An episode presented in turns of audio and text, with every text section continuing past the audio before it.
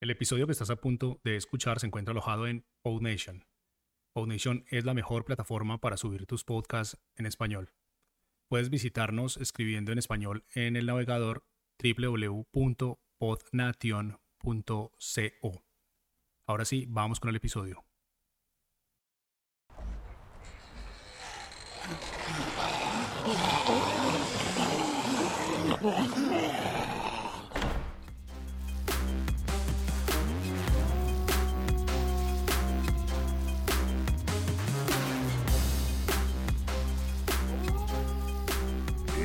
Estás escuchando a los zombies, el podcast en el que vamos por tu cerebro.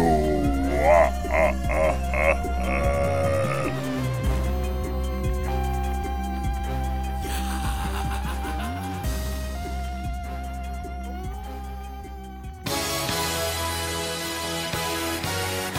Hola a todos y todas y bienvenidos a este su programa A los Zombie, el mejor programa para muertos en vida. ¿Cómo están? Espero que estén muy bien. Por mi parte estoy muy emocionado por estar una vez más trayéndoles este episodio sobre zombies, estética y otras cosas de Mi nombre es Jerónimo Rico, soy antropólogo, fotógrafo y desde niño me ha interesado mucho la ciencia y el arte. Y es por eso que en este programa vengo a discutir con ustedes sobre estas criaturas sobrenaturales que han poblado el universo de la ciencia ficción y la literatura y que todos amamos. Gracias a todos y todas las que nos han empezado a escuchar y a seguirnos en nuestras redes sociales. Esperamos seguir creciendo esta horda con su ayuda y nuestra meta es llegar a mil seguidores en Instagram a final de este año. Así que porfa, denos un like si les gusta nuestro contenido y no se olviden de seguirnos y compartir nuestro perfil con otros y otras zombies.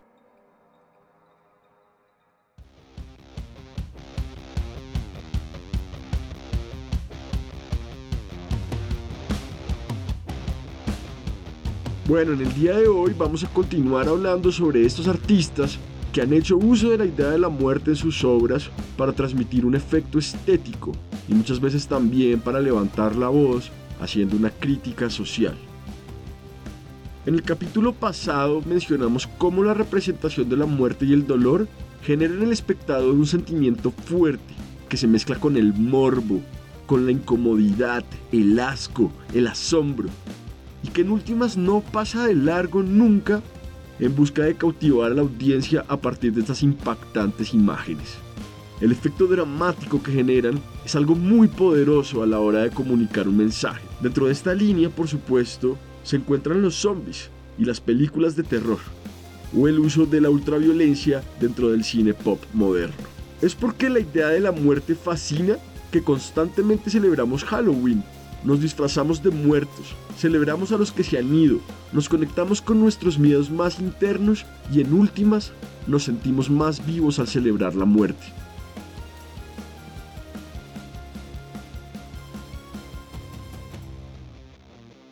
La muerte es una buena excusa para observar la vida. Podríamos decir que en el arte de los zombies o en la estética de la muerte lo que se está retratando realmente es el nervio vivo de los seres humanos. Por eso The Walking Dead funciona. Los zombies en este show televisivo son una excusa para mostrar el verdadero fondo de los seres humanos. Digamos que nos vuelve transparentes y muestra todo de nosotros, lo bueno y por supuesto también lo malo. De igual manera como vimos con el caso de Peter Whitkin en el arte plástico, en una esfera un poco más alejada del mainstream y la cultura pop, también se ha buscado mostrar este nervio vivo y retratar el dolor para generar empatía hacia los vivos. Y pues a partir de esto, ubicamos ciertos artistas que queremos compartir hoy con ustedes, que han sabido usar de manera genial el concepto de la muerte en sus obras para generar una reflexión, un pensamiento, quizás también un cambio social. Entonces vamos a empezar con uno de los primeros artistas contemporáneos que usó cadáveres en sus obras.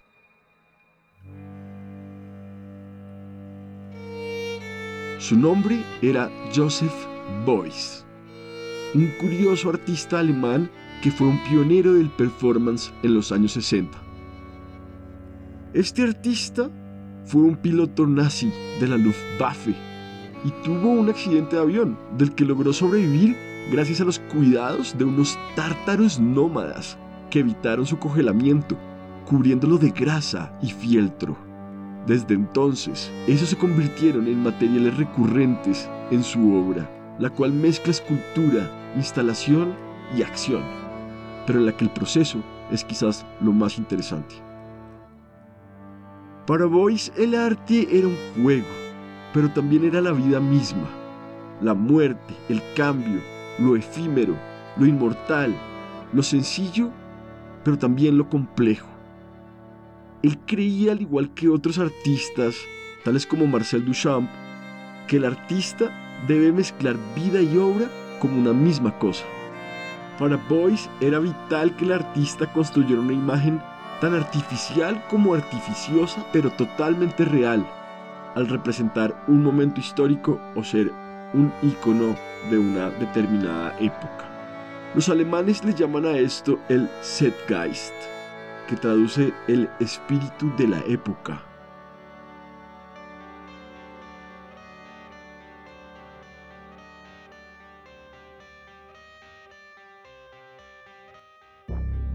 El caso es que este artista, Joseph Beuys, realizó una muestra llamada Cómo explicar los cuadros a una liebre muerta, donde se untaba miel y pan de oro en la cabeza y le hablaba a una liebre muerta que tenía entre sus brazos, a la cual acunaba como un bebé.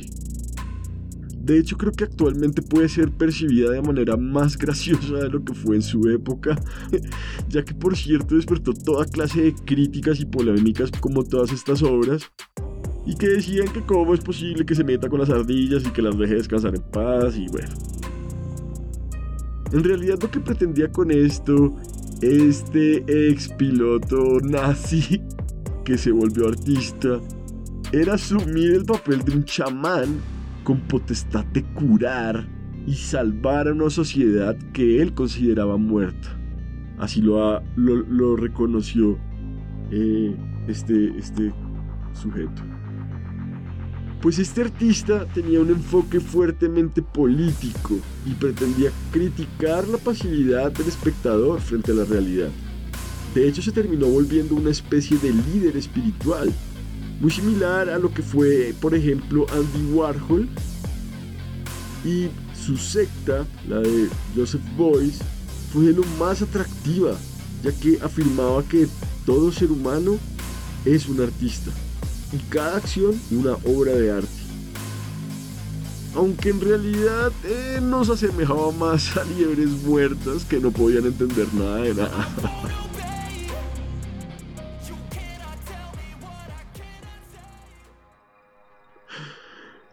En 1962, este señor se mete en el movimiento Fluxus, un grupo de antiarte que se declaró contra el objeto artístico tradicional en el que solo tiene valor eh, el arte como una mercancía y se proclamó a sí mismo como un movimiento artístico y sociológico, obviamente muy influenciado por las ideas de Theodor Adorno y eh, Walter Benjamin y otros filósofos de la época. Muchos dicen que este movimiento terminó redefiniendo por completo el arte mismo, aunque también originó artistas como Yoko Ono, creo que la mamá de todos y todas las zombies en realidad. Si no han visto Yoko Ono, escúchenla, es muy bueno. O tal vez no. Pero bueno, tanto Boys, Boys como este movimiento buscaban entender el arte como un proceso en flujo. Por eso se llamaba Fluxus, con ese nombre tan extraño. Incluso el artista se convirtió en líder de esta secta y en su guía espiritual hasta que Fluxus realmente también se convirtió en arte institucional y empezaron a vender arte obviamente muy caro haciendo muy poco. Por lo tanto, este siempre disidente Joseph Boyce siguió su camino y dejó al grupo continuando con su particular aleación de arte y vida e introdujo el arte en la política, en la educación, en la naturaleza, en la religión y en el propio arte. quiero que piensen en ello cuando piensen en los zombies y cuando piensen en este podcast. Si algo ha logrado Voice es hacerme dar cuenta de que tenemos una intención similar al utilizar la analogía del muerto viviente para generar o para tratar de generar reflexión en ustedes, nuestros oyentes. Por eso le metemos la ficha a construir arte que deje una pequeña huella y genere impacto y también genere controversia. Después de todo, si algo tiene el arte, es un tremendo potencial transformador.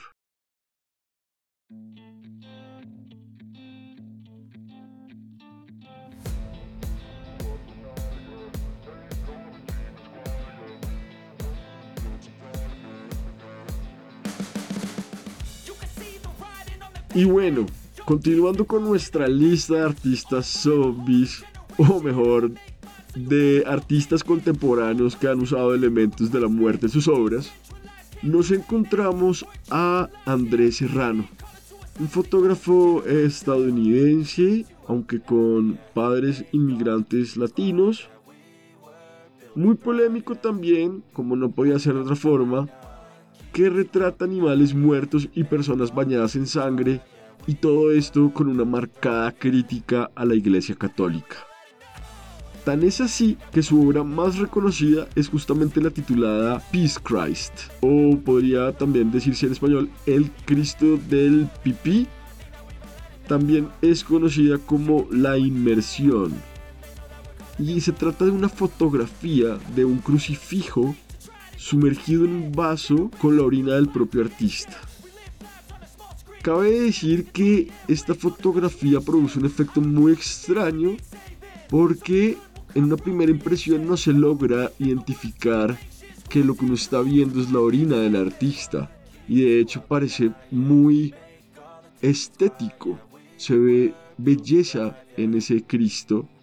Incluso el mismo autor ha reconocido que en ningún momento quiso hacer una blasfemia o ir en contra de la iglesia, sino expresar una visión personal. Pero pues ya les queda a ustedes decidir qué prefieren pensar.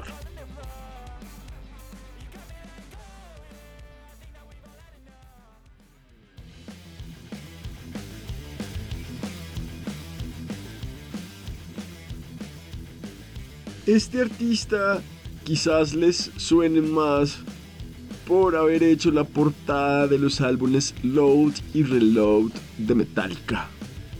En el caso de Load es otra de estas series que hizo con fluidos corporales y haciendo fotografía como en alta exposición, yo no sé, es algo, es una técnica bastante extraña, eh, pero sin duda es, es bastante cautivadora. Les recomiendo que vayan y vean esa, esa fotografía eh, y también por la del Reload, que es una sección de esta fotografía Peace Christ. Obviamente no se alcanza a identificar nada, pero pues tiene ahí, es como un easter egg.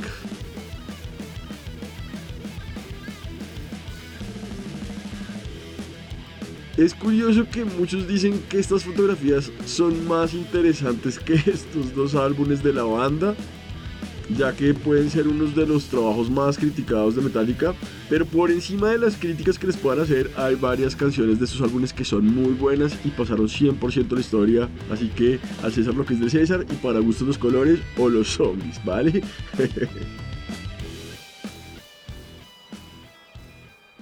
pero bueno, retomando, eh, Andrés Serrano estudió fotografía en el Museo de Brooklyn a finales de los 60 y es muy interesante la historia de el man, porque parece que en estos primeros años de, su juventud, para pagarse seguramente la carrera, trabajó como traficante de drogas. E incluso luchó contra la drogadicción en los años 70, mientras estaba en la ciudad de Nueva York, como él mismo ha reconocido. aunque parece que finalmente logró superar esta adicción y volver a su práctica fotográfica a principios de la década de los 80 y es cuando se interesa en trabajar con el arte figurativo y la fotografía y empieza a explorar la educación religiosa que había experimentado como tantos otros en su hogar de infancia latino, profundamente católico y romano, y a mezclarlo en una exploración del arte y de su propia estética bizarra y zombie con una mezcla de fluidos, lo que le da pues ese trasfondo sexual y de tabú que, que, que ha generado una reacción y una respuesta bastante agresiva, podríamos decir.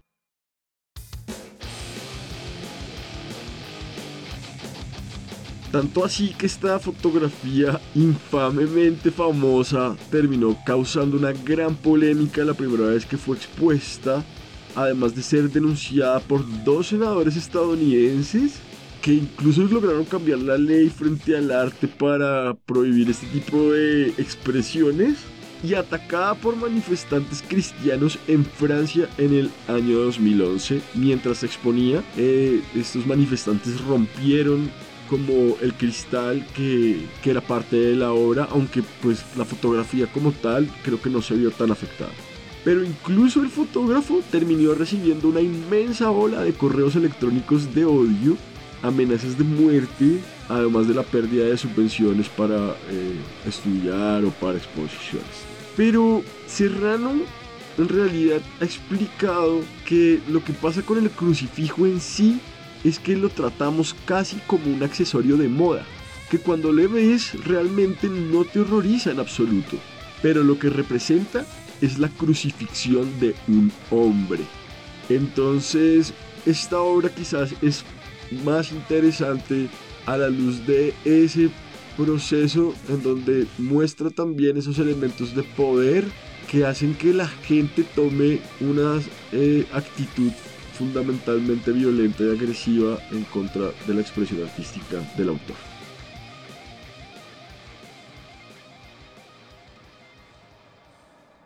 Bueno, la siguiente artista de la que vamos a hablar también ha estado en el ojo de la crítica y la prensa. Se llama Teresa Margolles, una artista plástica muy conocida por su denuncia explícita de la violencia y por su investigación sobre las huellas que ésta deja en familias, comunidades y ciudades.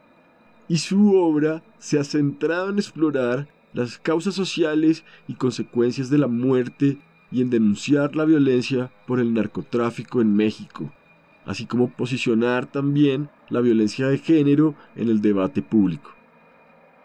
Un ejemplo de esto fue la muestra titulada ¿De qué otra cosa podríamos hablar si no? con la que la artista participó en la 53 edición de la Bienal de Venecia en el 2009.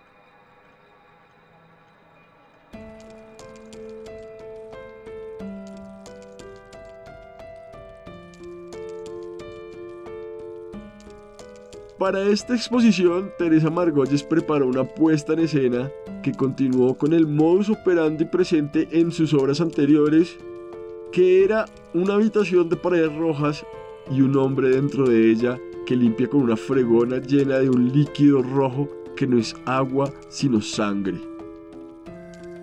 El piso está cubierto de flujo sanguíneo humano y el espectador al entrar se funde con esa sangre, la graba, es decir, se imprime en ella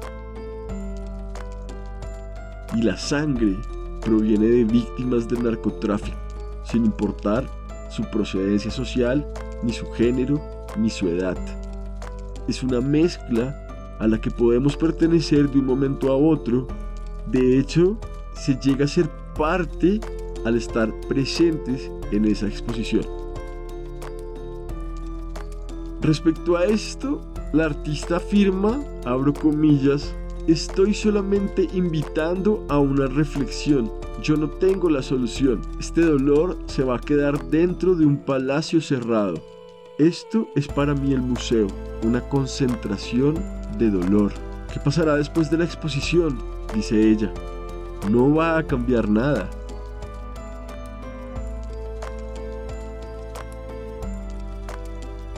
Entonces, como ven, es muy fuerte y muy clara la intención crítica que mantiene esta artista, que la hace utilizar elementos de la muerte, obviamente de modo retórico, pero también de un modo profundamente presencial y tangible.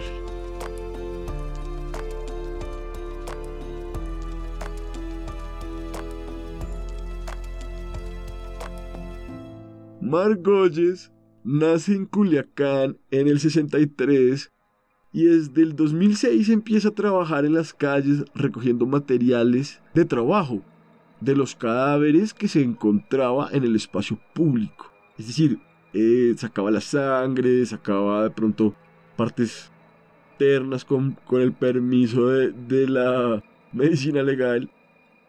Pero lo interesante es que su obra describe sobre todo el cómo la muerte forma parte en ese momento de la vida cotidiana de las personas y tiene consecuencias directas en las familias, en las comunidades y en la propia vida de las ciudades.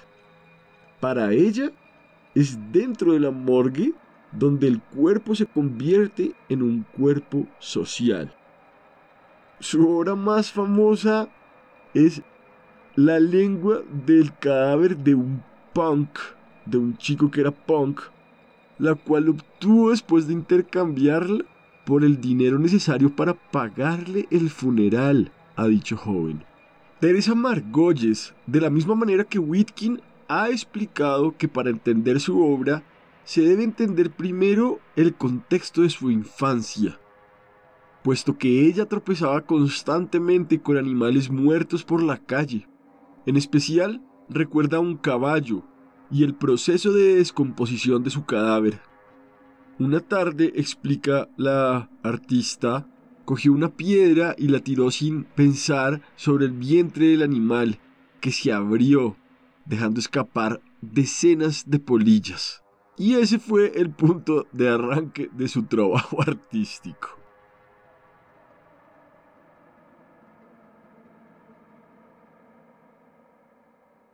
Como vemos una vez más, la experiencia de dolor en la infancia termina desembocando en una necesidad por expresar y catalizar el paradigma de la muerte, pero con esto lleva también a una interiorización profunda del sentido de lo humano, algo que quizás sea lo que nos ha llevado también a nosotros hoy a realizar este podcast.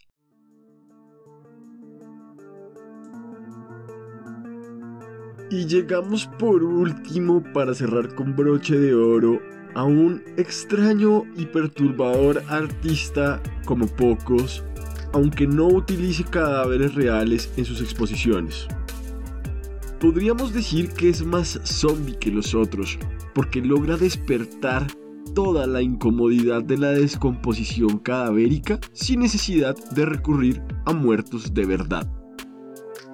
Se trata del artista francés Olivier de Sagassans, un artista del performance y escultor nacido en el Congo, aunque es francés, que es conocido por sus performances en donde cambia de identidad en el escenario de hombre animal y de animal a varias criaturas híbridas, usando solo arcilla pinturas y elementos comunes como cables o ramas de árboles.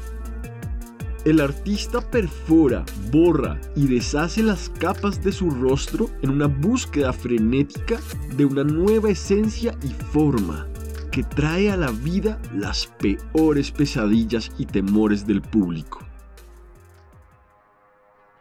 Saga Sanz moldea capas de arcilla y pintura sobre su cara y cuerpo para transformarlo, desfigurarlo y eliminar su aspecto original, revelando un humano animalizado que trata de romper con el mundo físico.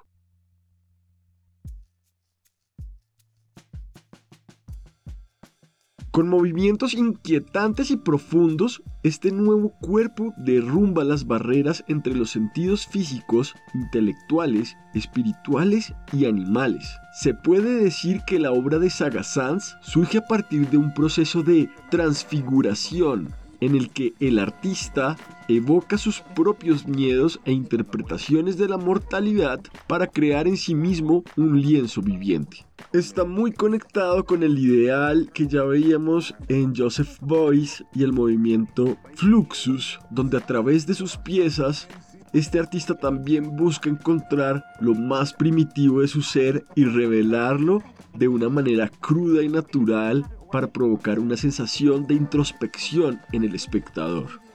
Para poner un ejemplo, puntualmente Saga Sans ha dicho que, en esencia su trabajo, abro comillas, es un himno a la vida, un intento por comprender lo que significa estar vivo, cierro comillas. Entonces, es el intento por revelar al artista quien utiliza su propio cuerpo como un elemento esencial para expresar su angustia y su fascinación con el peso de vivir.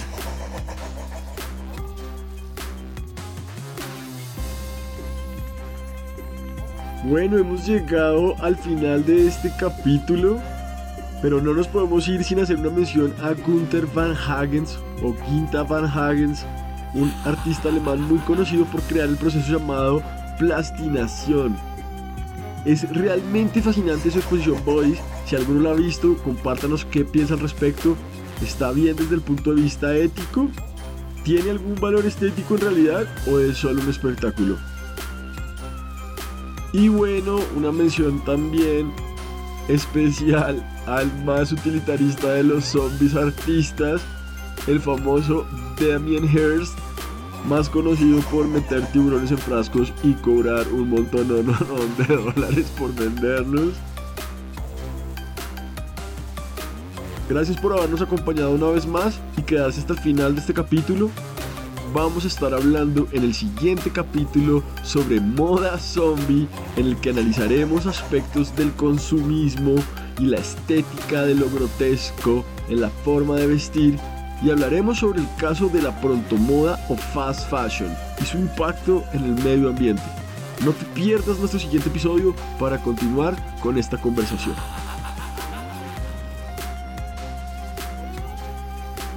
Les recuerdo como siempre que pueden seguirnos en nuestras redes sociales. Estamos como arroba a los zombie y arroba a los zombie programa en Facebook y como a los zombie en Instagram y Twitter.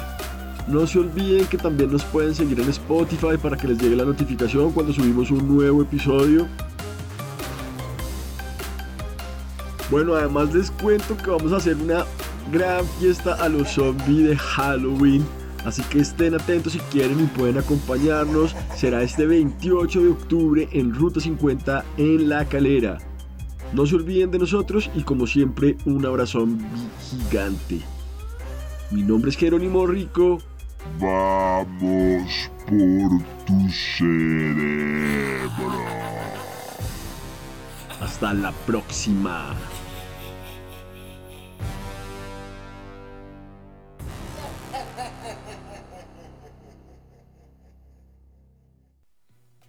Estás escuchando los bloopers de A los Zombie, en donde simplemente nos cagamos de la risa. Hola, hola, hola, ¿cómo están? Una vez más. Más duro, un poquito más duro, un poquito más duro, un poquito más duro. 3, 2, 1. Buscando, claro que sí, cerebros. Como está la leche materna, la orina, la sangre y el semen, obviamente. Y le hablaba a una cabra y le hablaba a una liebre muerta. una cabra. eh, a través de lo que se, eh, de lo que se, de lo que se también ha hecho moldes con cadáveres y por si fuera poco, ha llevado tambos metálicos a los anfiteatros para recolectar los desechos humanos. Realmente, en realidad lo que pretendía con esto este extraño artista era asumir el papel de un chamán, o sea, polvo en oro. En otras de sus obras, utilizó los restos de fetos y cuerpos de caballos para explorar las fallas sociales mexicanas. Esta plantea que el artista para para No nos podemos olvidar que el crucifijo y la cruz son un mecanismo de tortura y fueron creados para someter a las personas, una vez más para esclavizar sus mentes como los zombies de Haití. Pero hablemos un poquito más de ella, ya que estoy seguro que les ha mordido el zombie de la curiosidad, por no decir el gusanito zombie. Ese sí que es un verdadero kitsch. Y ella se imprime en sus zapatos y puede sentir su olor, su hedor,